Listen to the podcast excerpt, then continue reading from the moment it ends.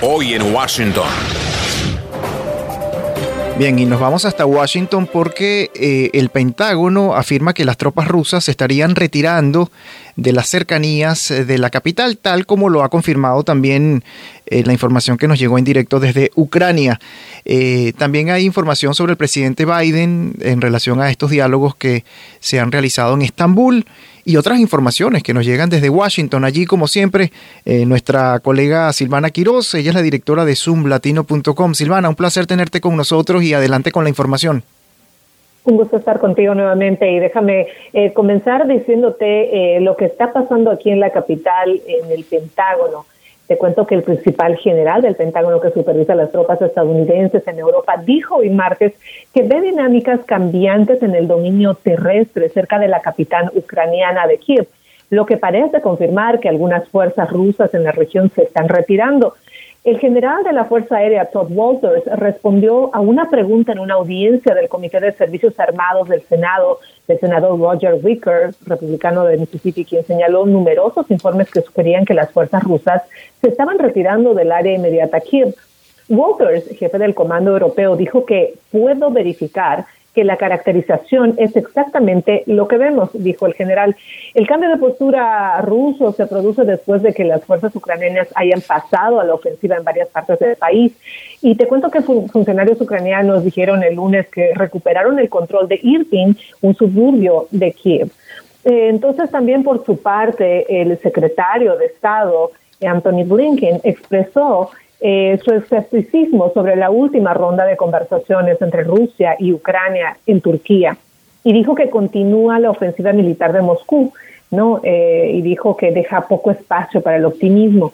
Textualmente él dijo, es, eh, está lo que dice Rusia y lo que hace Rusia. Estamos enfocados en este, en este último y lo que Rusia ha estado haciendo es brutalizar a Ucrania y su gente, afirmó el secretario durante una conferencia de prensa conjunta con su homólogo marroquí en el Ministerio de Relaciones Exteriores del país.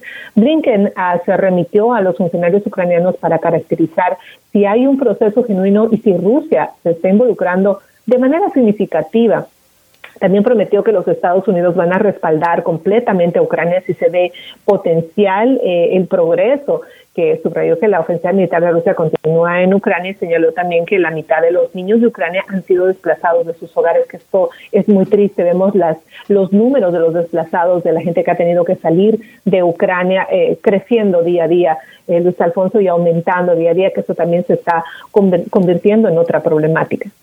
Así es, Silvana, vamos a estar pendiente, pero eh, aparte de lo que está ocurriendo en Ucrania y la información que nos llega, como tú nos acabas de describir, sobre todo de la administración Biden, ¿qué otras informaciones, eh, por cierto, pueden encontrar nuestros amigos oyentes allí en zoomlatino.com?